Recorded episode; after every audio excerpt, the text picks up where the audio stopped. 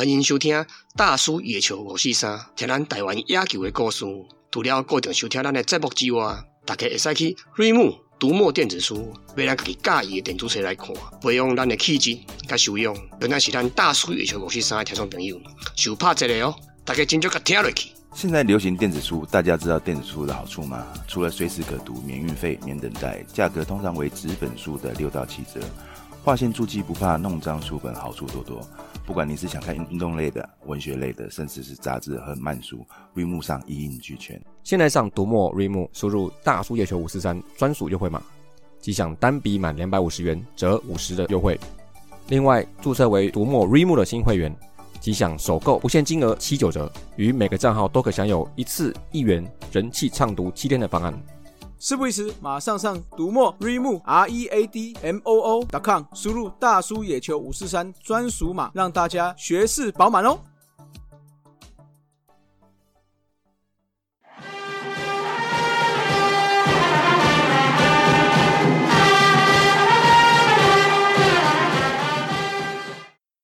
上集哦，我们聊到了二军的历史，下集我们就要讲到这个二军比较特殊部分的球员表现了。那大家应该都同一种说法了哦，然后二军基本上应该都是在培养一些年轻球员嘛，那或者是一军说球员状况不好啊，或是轮休啊，或者是要养伤打附件赛的时候调整手感维持身手的，那或者是二军要打冠军的时候去抓一些一点五军的一军的下来帮忙打冠军。呃，你们怎么没有反应？我们 我们公正，嗯，公正，这个 师傅有没有气气气气气啊？这个不期待，不期待。没有那冠军可是还有没还是没有对啊他们就是人多啊，哎，就是人多好办事啊，对啊。好啦，你们都冠军了，你还想怎样对嘛啊？酸屁呀！好啦，基本上这个累积型的数据哦，照理说应该都不会太多了。其实去推敲一些数据哦，还是可以理出一些蛛丝马迹的哈，有一些遗珠之憾哦。也就是说，有一些球员真的很可惜啊，几乎整个球季、整个职棒生涯都在二军中度过嘛。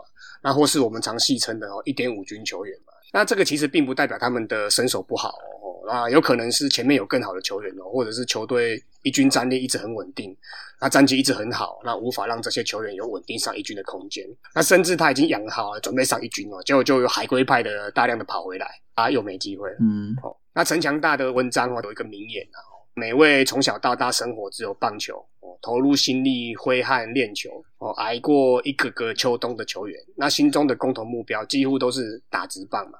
那万中选一者，基本上都是在天时地利人和下有机会前往异乡逐梦。但对大多数球员而言哦，挤进中华职棒的窄门哦，其实是不一定能够达成的哦，失败的机会很大哦。那若是能在职棒殿堂上留下属于自己的记录，这就是第一志愿啦，更是难能可贵啊。但是呢，哪怕不是在一军的记录，哎，其实也是记录啊。那五月天有有一首歌啊叫《顽嗯？顽固》嘛，哦嗯，哦，又要唱了，要唱了哦，准备喽，起音。唱了怕被五月天的歌迷围哎，剿，不要唱，不要唱，嘿，哎，歌迷在这用念的啊，舞迷在这，舞迷在这。歌词叫做“走过的叫足迹”嘛，那走不到的走就叫过憧憬。的叫足迹。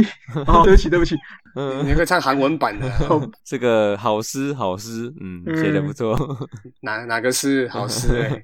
好诗，你们你们感今天感动那个尺度都很宽呢，哈。眼角湿湿的啦。哦，是是是是是，哎，嗯没错，哦，其实这几句话就是在讲这类型的球员啊。那老实说，其实比起这个明星球员有天之骄子哦，哎，我个人是比较佩服这类型的球员的、哦。这要是我的话，我早就放弃了，一两个打数我就放弃了。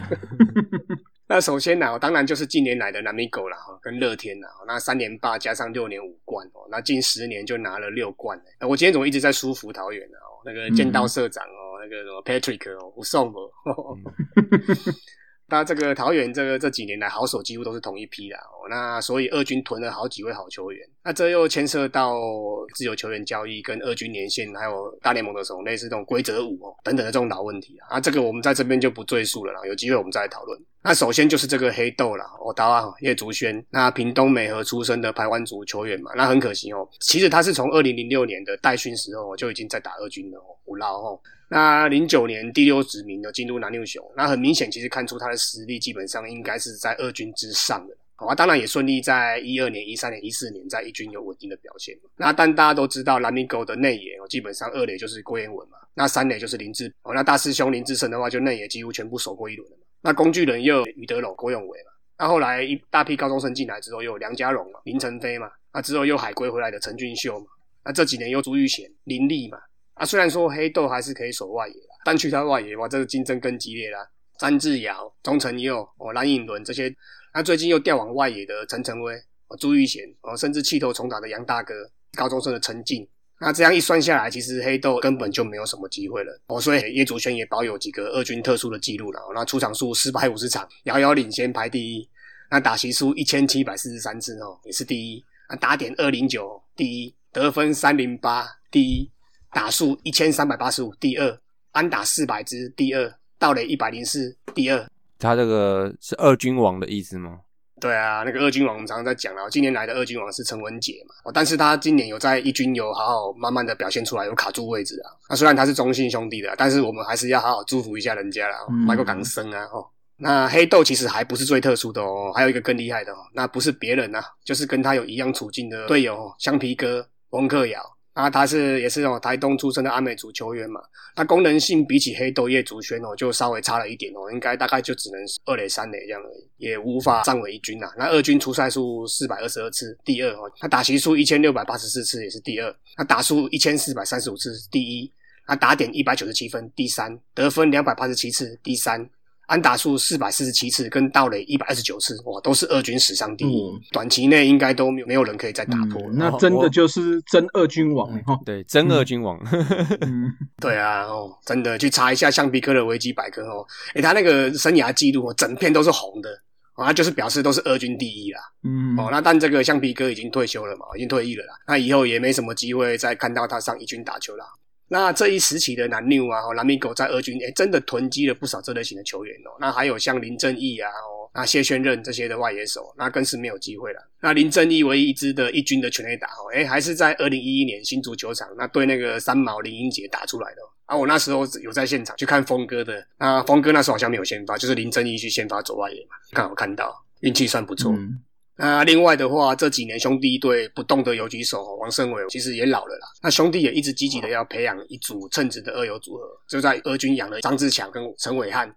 啊，但由于目前中职走的是强力球风嘛，我就打击了乐乐联盟嘛，所以基本上这两位是偏守备型的哦，基本上就是不太可能在一军有稳定的位置的。那这几年其实，在二军也扛起了二军中线的位置嘛，那负责稳定军心、累积型的数据哦，也其实也都在二军的历史上哦名列前茅了。我猜他们自己定位也很明确的，任命的哦，他也帮忙培养姜坤宇啊、吴东龙啊、岳东华的这些小将。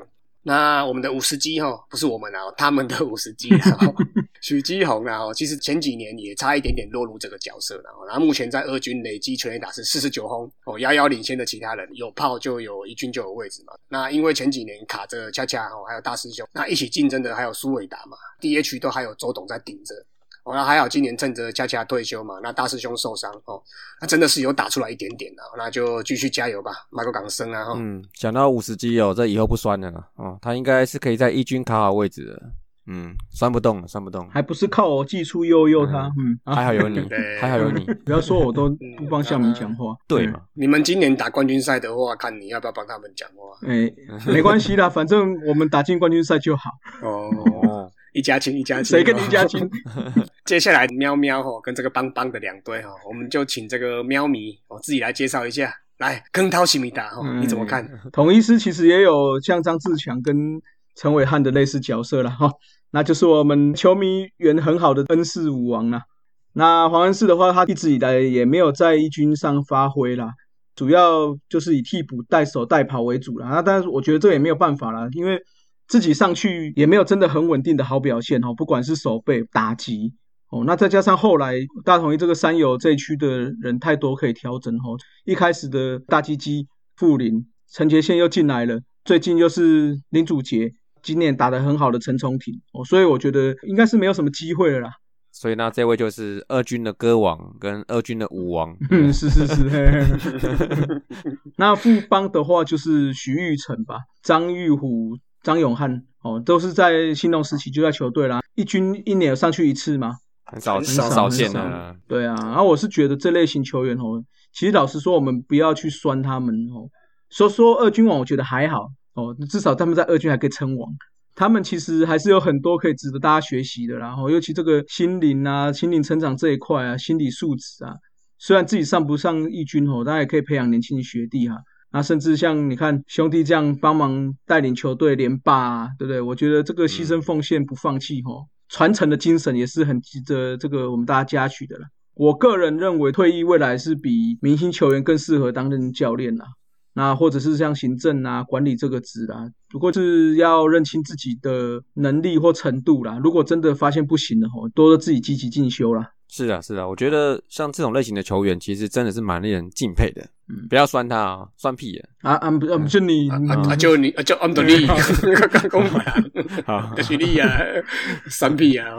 老实说啊，像我们这种凡夫俗子一般人呢，如果有去打直棒啊，搞不好也是这种落入这种无限的回圈呢，嗯，无间道里面哈。因为直棒就是没有大家想象中这么容易了哈。现实是残酷的，这会是现实的，这会是现实的。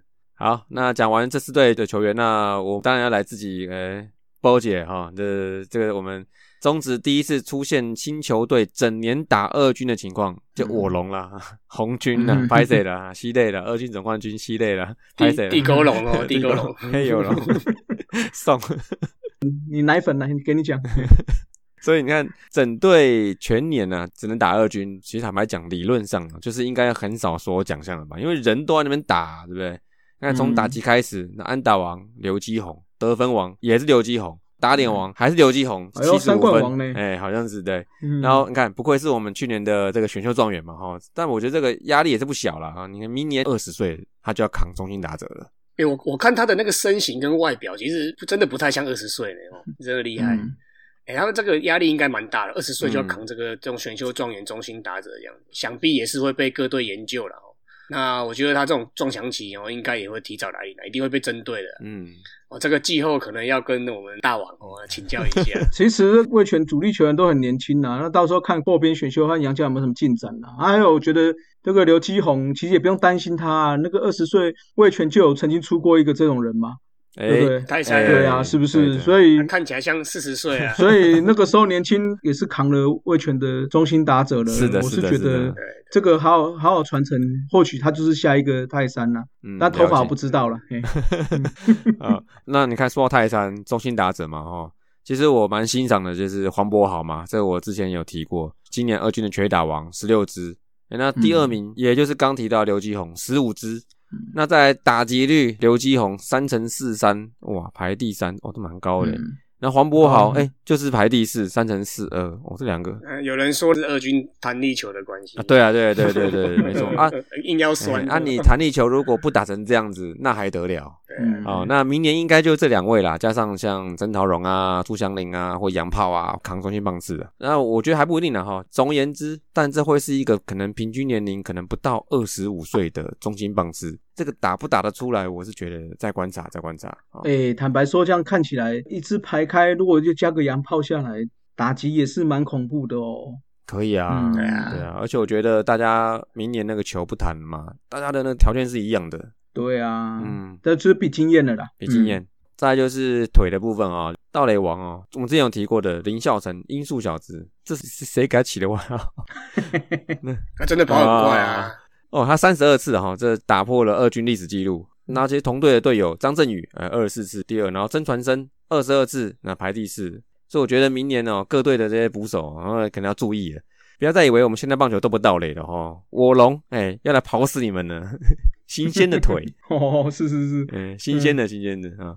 好，再来就投手部分，以中继身份出场的这左投啊，刘家凯，这我们那天也有看到。那天我们还有看他们在练头哈，我觉得气氛都不错。然后跟一些年轻的捕手们啊，哈，就是像林承勋啊，然后蒋少红他们都很好互动啊。那再就是救援王吕伟成九次中继点，尤宗儒十九次第一，嗯，然后再就是加中继王哦，没错，是是是没错。所以然后再就是申荣宏啊十七次啊，然后再刚提到的刘家凯十四次。所以其实魏权渐渐的方向非常明显，中生代的投手就是以中继为主。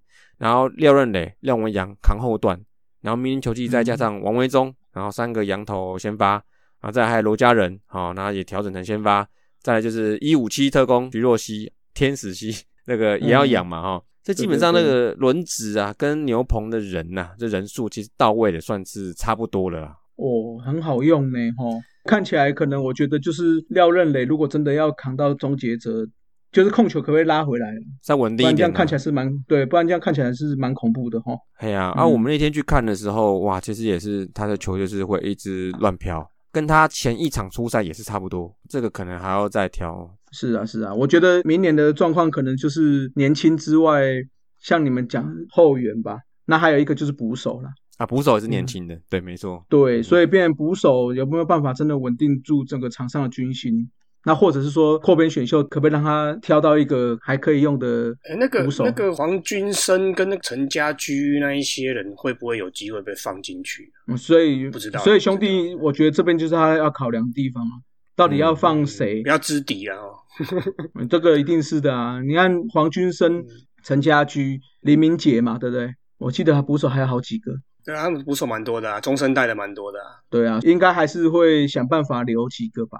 刚讲到说魏权的这个年轻的潜力哈，其实我我是觉得要我们值得注意的是说，呃，魏权他全队还有三十二个在二零一九年选秀进来的二零一九 T 的球员，那其实这些年轻人呢，某一种程度上，你看，大部分的人他只能练一年，好，明年他就要上一军更加拼了。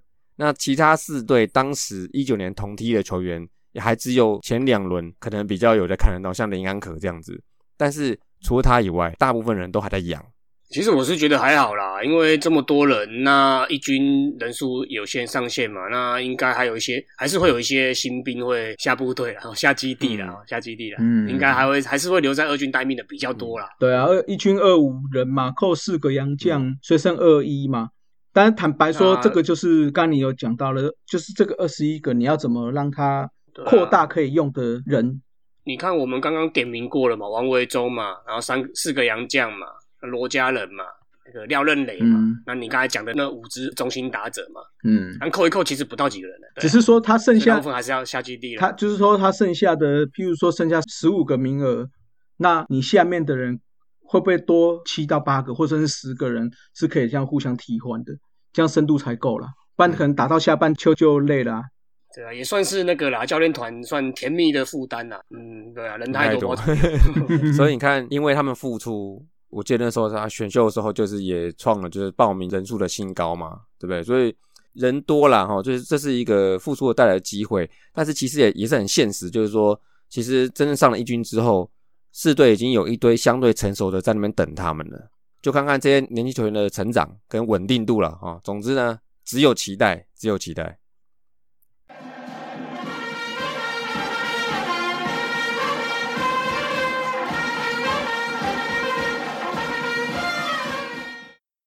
欢迎来到天王五四三哦。那在投手 PK 的部分，那之前有讲过嘛，哦，四大天王嘛，哦，然后讲过了强心脏，哦，讲过了天天系列。哎，其实还有一种工作是你想做你都不一定做得了，或是老板强逼你做，哎，你也不一定能胜任的工作。哦那而且通常这种工作哦不会拿到任何数据型的奖项，那有可能在球迷心目中哦，也不一定会留下什么位置。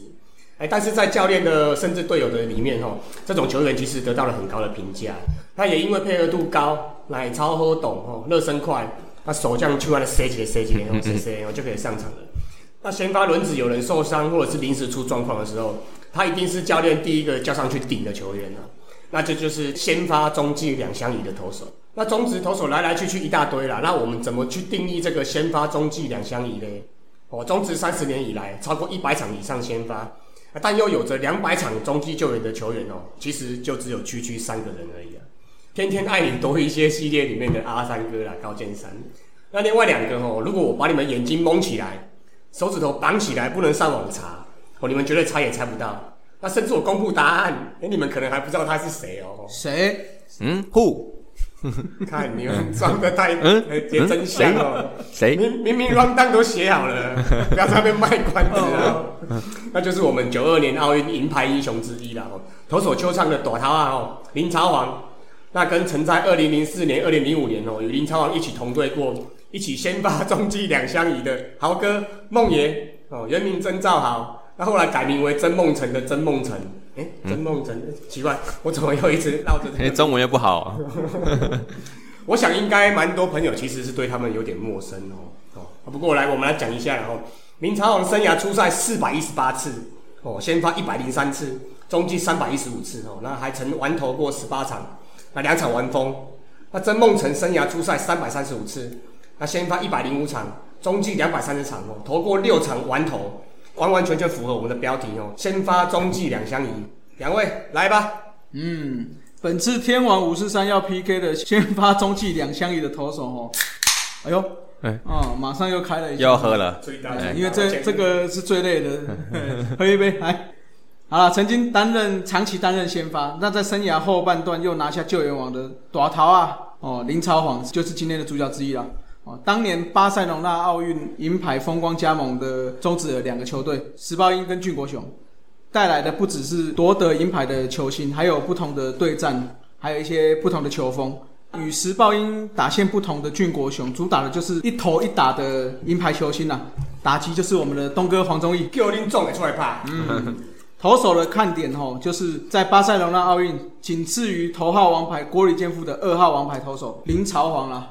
在业余的林朝煌哦，可是丰功伟业哦，大大小小国际赛入选中华队不说哦，业余比赛的投手奖也是一个都没有少拿过。那在一九九一年的春季甲组棒球联赛，更拿下最有价值球员哦。那大家印象中的林朝煌就是一个侧投的投手，所以一定想说啊，这个一定是要任问啊，他们这种就是比较对对，就是比较球速不快的控球为主。但是林朝煌却是一个 power pitcher，当年可以均速在一百四十以上投手非常少见哦。那林朝煌就是其中一位。其实当时台湾职棒的投手素质是非常惨啊。细数那个时期，可以在均速一百四十公里以上的本土投手，最老的那一位是从日本回来的郭元志。啊，大学长，对对对，最年轻的那一位叫做陈志成。哎，这个陈志成哦，又是两联盟恶斗之下哦时代的遗珠啦。哦嗯那这个两联盟恶斗的哦，我们有空再来开一集好了。接着下来啊，其他的包括林朝煌、高建山、梁如豪、许明杰、吴俊良、陈奕迅，没有了。啊，这么少？哎，也就是说，均速在一百四十公里以上的投手就这八位。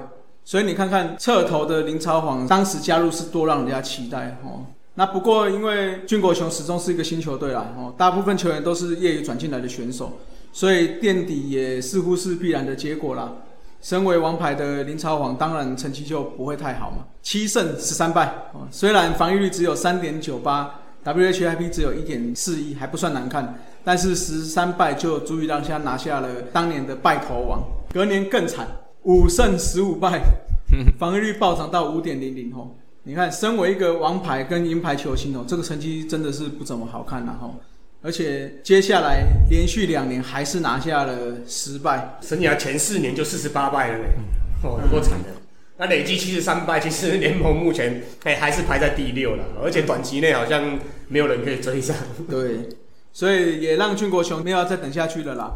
在一九九七年的时候，因为俊国想要一个炮手嘛，所以就用林超煌跟统一师交换了陈文斌。那来到了统一的林朝煌就开始先发救援两头跑了，但是也开启他的生涯巅峰了。在统一的五年之间，吼，除了第一年的一九九八年还在适应之外，其他年的 ERA 都是在维持三左右，WHIP 也降到了一点三。哦，你看刚才之前都是一点四几、一点五几，嗯，马上降了很多这样。那两千年的时候，当时的统一终结者杨将布莱恩离队，林朝煌就先跟另外一个羊头罗萨哦分担了救援的任务。隔年首次就单季都救援出赛，他在四十九场出赛拿下了二十次救援成功，所以拿下了生涯第一次，也是唯一的一座的救援王。两千零二年虽然成绩略有下滑，但是十四次的救援成功，也在全联盟仅次于当年跟他在巴塞罗那奥运的另外一个王牌哦郭里健夫的十六次哦拿下救援王第二名啊，那也是有一定的压制力啊。不过在二零零三年的时候，统一跟中信的交易哦，因为统一这时候又又想要增加外野的炮火啦，所以用林朝煌再加上蔡坤祥换来了陈连红阿罗啊。那到了中信金，因为我们刚才有讲过，中信金的终结者有郭立宪夫，所以林朝煌就改成为 Selman。不过因为当时没有中继点啦，这个其实对他讲，我觉得是有点可惜啊。啊而且生涯也少一胜吼，他是四十九胜嘛，不然的话他是有机会拿下五十胜、五十中继、五十救援的记录。还有一个啊，五十败应该早就达标了。酸，哎哎，他四十九胜五十一救援，欸平均刚好就五十次啊对就赢，平均的。那林朝煌就是在最后这三年在中信金投完就结束了职棒生涯了。那我们中观一下他的成绩后，刚刚讲过四十九胜七十三败，七十三败是联盟排名第第六，五十一次救援，防御率四点一一，还好啦，还好。哎，投球局数一千一百一十一点一局我这样也很破千。啊，被打了一千一百六十四支安打，七百二十一次三振，三百七十九个保送，WHIP 是一点四一吼，拿下了一次救援王。以他近五十胜五十救援，生涯初赛是四百一十八场，一百零四一百零三次先发嘛，破百次先发，又又可以拿下五十一次救援的救援王哦，可以算是先发中继两相宜的代表性人物啦。我这边又要补充一下哦，林超华有一个儿子叫做林庆龙啊，那目前效力于业余的台中市棒球队啊。那两位父子其实外形长跟长相，哦真的是有七八分像。那高中就读西苑中学时，刚好那时候林超王担任教练啊。那二零一一年哈、第四届的台湾杯高中棒球锦标赛当中哦，儿子林庆龙以高一的身份哦，担任了冠军赛的先发投手。那以七十九球主投六点二局，只被击出两支安打，投出三次保送。那七局下，他的爸爸嘛，哦，林朝王刚好就亲自走上投手丘去把他换下。那最后以六点二局五十分，那冠军赛胜利投手的身份拿下最有价值球员奖。嗯，这个也算是蛮温馨的一个画面。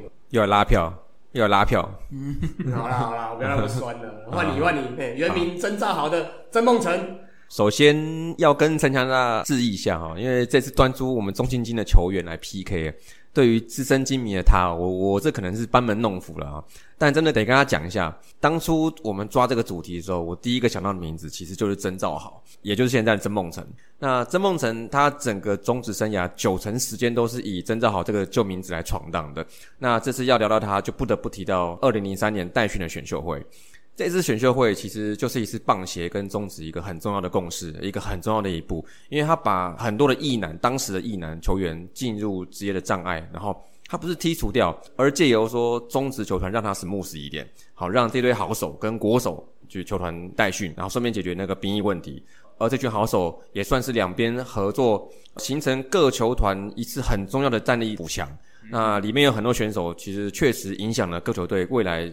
可能有十年的这个战力演变哦。我记得统一师的二代是有很多人是从这里出来的。没错，嗯，这个不简单诶，这两个单位要这样子有重要的共识哎哦，你要不简单呢？那么其中啊，当时的曾兆豪，哈、他以第一轮的第三顺位，就是探花的位置嘛，他被中信金选进去，仅次于当时的大师兄林志胜跟小鸡林恩宇。那整个大学生涯几乎都在当国手的曾兆豪，当时球界给他评价非常高。他不是那种火球投手，因为他是丢声卡球的，但是他有一种很稳定的投球形态，就那种可调整、哎、有弹性的工作码的那种那种样子，你知道？让时任中信总教练的徐总啊、在第三顺位就把他揽进阵中，于是他就展开了他很稳定、可调整、有弹性的职业生涯。嗯 Magic 一下哈，他什么时候上去都可以丢 Magic 对。那其实中职有很多先发中继转换过定位投手，像今天的我们另外天王林朝煌，所以我就观察一下说曾兆华他整个生涯的数据。那我发现一个很有趣的 pattern，但我不是很确定，所以我给阿杰跟光头看一下。对啊，我一看一看下去之后啊，哎，曾兆豪他生涯打过中信金跟南米狗两支球队。啊，中信金时期的时候，前几年丢后援嘛，那然后丢得很好，啊就转先发了，啊也丢的不错，然后就受伤，然后就转队了。然后接着转队之后呢，哎又是丢救援，丢的很好，然后又转先发，哎也丢的不错，啊然后就受伤退休了。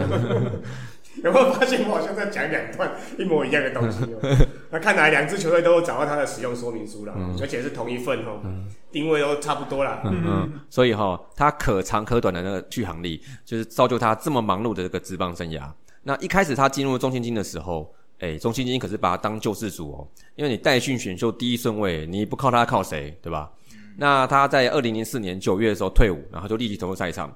第三场出赛的时候，他就完成了先发、中继、后援三种角色都出赛过的大满贯纪录。好强，投三场，然后接下来他就很快拿到他剩下第一次的救援成功，然后后援三局的救援成功，你看又来了，又是那种投得好啊，我就投到完的那种方式。，对，然后呢，该年底他也顺利取得他首场先发胜，然后所以他以各种角色取得胜投，在他身上看起来就是一切这么的自然跟 smooth。但第二年就不是很妙了，他前几个月防御率都在七啊八啊这附近跑，然后八月的时候，然后还被强行球打到脸啊，然后休息两周，那回来之后，他就开始以先发丢到球季结束，算是帮他精彩的二零零六年铺个路。好，那零六年就是他球牙的第一个高峰，他整年二十五场先发，十二胜七败，防御率二点五零，整年的 W R 值排第四，就在当年三大巨头小鸡、嘟嘟跟五四六、吴思佑之后啊。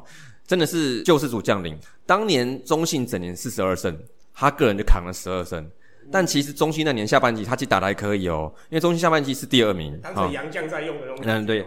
那其中真正好，他走出下半季一开始他有连四场丢五分的这个低潮，然后他校正回来的表现就带动了中信战绩。下半季他有三场完投哦，还有一场补赛。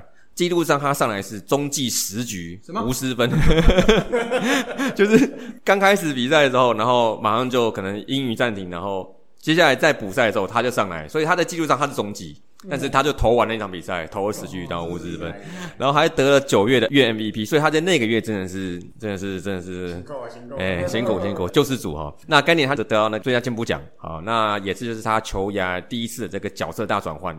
就可以取得这种王牌级的成绩啊！其实选秀的时候，其实大家对他评价，在这边就算得到兑现的啦。就是一个他什么角色都可以投的投手。这句话讲起来很简单，但综合整个宗旨，就像刚前面讲的，像他投这样的，真的是没几个。真的跟我们这种伟大的劳工朋友一样，从他心里去做工的人。对，做工人。然后接下来做工人，接下来开始好汉就怕上来磨啊！他零七年手肘伤势，然后就导致他报销球季。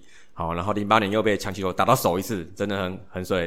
那所以这两年成绩都很平庸。那但就在中信基金解散之后，当时的拉纽可能是看到他的使用说明书了，然后对他有信心，然后在那个特选选他入队，然后就开始他缺他的第二个轮回。投胎又投入了中继后援这一道。啊，根据前面聊到的 pattern 哦，之后又落入先发这一道，一样一样轮回。是的，没错。进入拉纽之后，当时拉纽。第一年出赛四十二场，防御率一点七二，这已经够炫了啊！二零一零年隔一年就正式迎来他中继生涯的这个纪录年，那一年二十五个中继点，该季的中继王。但当年中职的单季最高纪录就是二十五个，是当时的。那防御率二点六七而已，每局费上率一点零三，土头最好。再来就是一个这个真的是前无古人，后有来者不知道，七十场出赛，单季七十场出赛，刷新前一年。呃，我们之前介绍天天神兽的高剑山的六十六场记录，并同时为至今的中职纪录。你现在的天天系列这票投手，你在天天目前都刷不到七十场，七十场 哦，超过一半，对，超过一半，跟那两年也算是巅峰。而且我们前几集有介绍的那个天天小沈沈玉杰，同时也就是他美和高中的同届同学。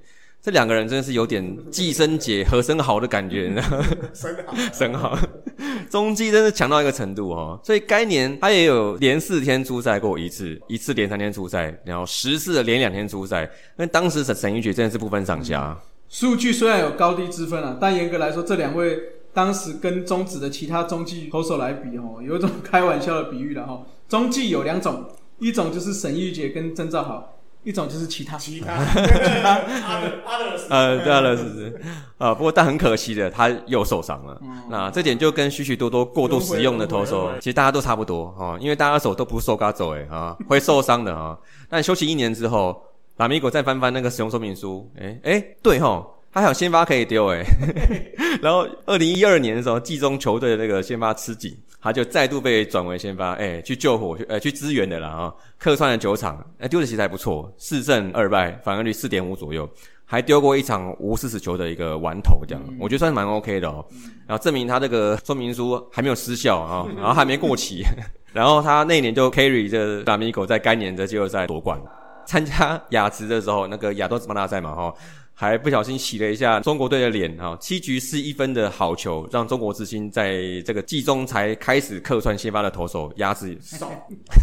那隔年呢，他就正式再回到那个先发轮值，他又先发了二十二场，九胜八败，防御率三点七五，而且他又有类似的 pattern，你知道他下半季都丢的比较好，他防御率三点零六，比上半季四点六五好蛮多的，所以证明说他只要是能固定先发，他会自我调整。然后在赛季的后半段，他自己会调回来，然后把好的状况带进关键的比赛，或是临时代班的重要比赛，或甚至季后赛。然后在拉米狗的时期，拉米狗也三次夺冠。好而且他在那个二零一四年，然后曾经担任过拉米狗的队长嘛。哎，那我们有在打球的都知道，其实队长基本上应该都是放那种天天出赛啊，或者是经常要在休息室里面 stand by 的那种野手居多了。他投手基本上都有自己的调整方式啊，都在大部分有些都在牛棚嘛，他比较少担任队长啊。那豪哥会担任队长，一定是在教练或者是心球员心目中有特别的地位。有地位了。对啊，嗯那也是从这几年开始，南米狗就他们六年五冠的王朝嘛。那我们难得来舒服一下剑道社长跟 Patrick 好了，不然他上次他们说什么，我们都要讲龙象啊、狮象啊，都不讲圆哦。啊，你圆你圆，啊，你圆你圆你圆，没有，因为讲到圆就是就拉拉队比较好讲啊。你 没有。啊，回礼回礼。像这类型投手哈，其实生涯的数据就会跟林超煌也很像了哈，只是他也是还有一个 pattern 在，四十六胜四十八败，五十个中继点，防御率三点七六。所以生涯虽然伤伤停停的，但是他也投了九百一十四局，呀，也也是差不多是准一千局了哈。数据就就长得很像，然后什么都来一点来一点，然后就五十上下这样子。所以这就是他先发中继两相宜的最好证明啊。他就是差了救援点呐。对对对因为他是丢中继的，对对对。而且中继都丢到完，所以直接拿胜了。对啦。对啊，但林朝皇有一个狂胜呐，七十三败。好，那也拍谁了哈，就一直叫他旧名曾兆豪，因为我记忆中的曾兆豪就是这么鲜明、这么稳定啊，可调整、有弹性哈。现在就是叫曾梦成了嘛哈。退休之后，看报道说他是健身房当教练嘛，好像目前没有在三级棒球教球了哈。那人各有志向啦，退出教练这块工作，他可以追求他喜欢的家庭生活。这一次的新发中心两相宜，那请大家支持这个讲到题目，我第一个想到的名字曾梦成。嗯我又要来补充一下了哦哎。那虽然豪哥哦、梦爷哦、曾梦成啊、哦曾兆豪，在整个职棒生涯成绩可能并不是那么传奇啊。啊，但我们常排过殴打的都知道哦，当球赛开打前哦，阵容还不齐的时候，啊，或是安发又在要名单的时候，通常我们会虚拟几个快要到场的球员下去，不是该守卫或是该棒次的球员哦，就直接填上去顶一下这样子啊。那曾梦成生涯出赛数哦，曾经以野手身份出场哦，一场，哎、那这是因为当时那个总教练谢长生啊，为了预防刚登陆的先发右外野手的杨将哦马蒂娜哦，他无法于比赛前赶到现场啊，那因此就填上了预定不会出赛的先发投手曾兆豪的名字作为应急啊。啊，连职棒这么高水准的舞台哦，都会出这种包了哦。啊，光头，你常出包常当成彩蛋，也就不足为奇了。那现在现在是啊，故意酸我一下啊 啊！烦谁啦？我抽考你一下，看有没有认真在听。好了，感谢两位大叔的精辟解说啦。我虽然说这类型的球员不一定会有传奇的生涯啦，那也可能不一定会有球迷记得他们的，但他们这类型的球员哦，在教练跟队友们的心目中哦，一定会有特殊的地位啦。所以当然，其他球队都很也很爱用了。哦，所以两个人都有转队或是换队，或者刚才讲过特别选秀我被选进去的记录啦。退役之后呢，啊林超王就是我刚才有说到嘛，在那个西苑中学担任教练，他曾梦成则担任过健身房的教练。哦，算是球员退役后各有一片天呐、看社团朋友到底喜欢哪位哦，别忘了去社团投票哦。谢谢大家收听大叔野球五四三，也欢迎大家上 FB 搜寻大叔野球五四三，加入我们一起讨论台湾野球。也希望大家上 Apple Podcast 专区给我们五颗星留言，让大家一起来拉赛，一起嘴炮。大家下次再见，拜拜。